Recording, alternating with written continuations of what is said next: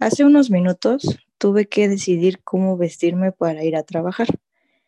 No siempre tomo esa decisión por las mañanas, a veces la tomo una noche antes, pero siempre termino afinando detalles de mi vestimenta a unos minutos de salir al trabajo. Me he dado cuenta que hay varios factores que influyen en cómo me voy a vestir cada día mi estado de ánimo, mi nivel de cansancio o mi agenda del día. Pero la que más domina es mi agenda del día, es decir, mi, trabajo. Si tengo una cita en algún corporativo, me disfrazo de damita Godín. Si yo debo de ir a hacer algún levantamiento, mi atuendo se asimila mucho a la a Pop la constructora. Si sé que es un día que voy a estar en la oficina sacando pendientes, trato de vestirme de manera casual y definitivamente si voy a hacer home office, los shorts y las sudaderas sean bienvenidas. Así como yo, hay muchos que su profesión determina su vestimenta, maestros, doctores, enfermeros, abogados, etc. Pero no todos. Hay gente que su vestimenta la determina su religión.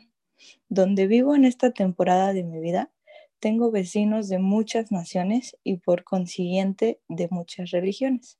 Algunas de las religiones que predominan eh, en mis vecinos son los judíos, los musulmanes, los católicos, muchísimos ateos, uno que otro santero y un que otro mormón por ahí.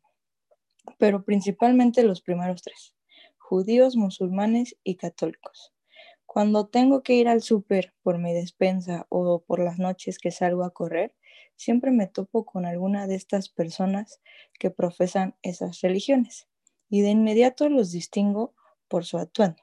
Los judíos casi siempre de traje y en especial los viernes y con su kipá o ese gorrito que decimos que llevan en la cabeza y las mujeres siempre con su falda más allá de las rodillas y su cabello recogido y de una manera baja.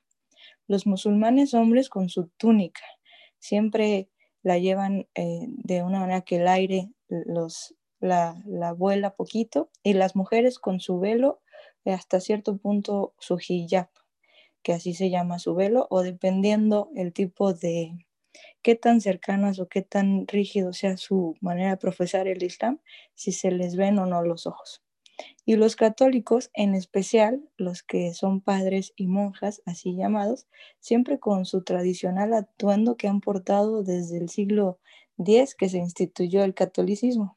Simplemente al cruzarme con alguna de estos tres puedo distinguir su religión y saber inmediatamente en qué cree, hasta puedo imaginar su estilo de vida por su vestimenta.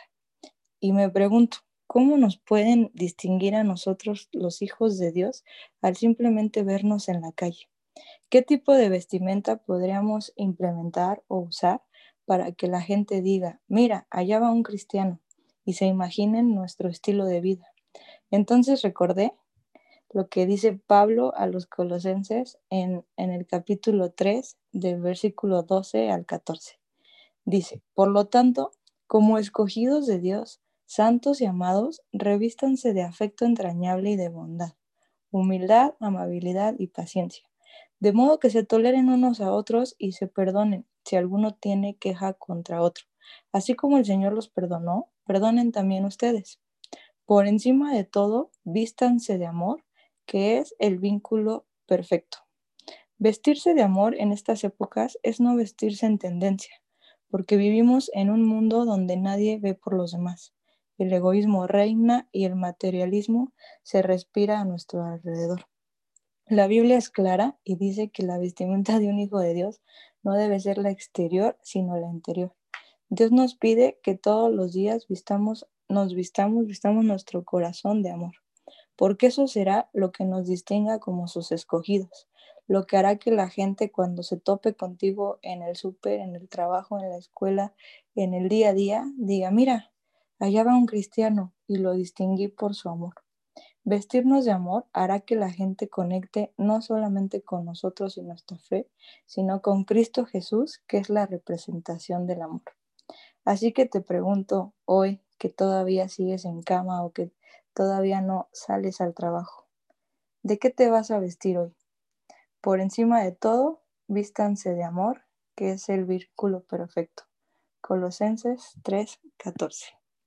Dios, te damos gracias porque nos permites eh, reflexionar en tu palabra. Gracias, Padre, porque, porque tú nos llamas a ser distintos, porque tú nos llamas a, a marcar diferencia en esta generación no con ropa ostentosa, no con ropa que distinga nuestra fe, sino con una actitud de vida, con amor, que Dios puede ser esa manera de, vivir la que haga que mucha gente te conozca. Ayúdanos Dios a vestirnos de amor, ayúdanos Dios a, a ser pacientes, ayúdanos Dios a que la gente cuando vea nuestras vidas, vea nuestro corazón y diga, allá va un hijo de Dios, porque lo distinguí por su amor. Es un reto muy grande, Dios, y no lo podemos cumplir si tú no nos ayudas, pero sabemos que, que es algo que te va a honrar. En nombre de Cristo Jesús, Amen.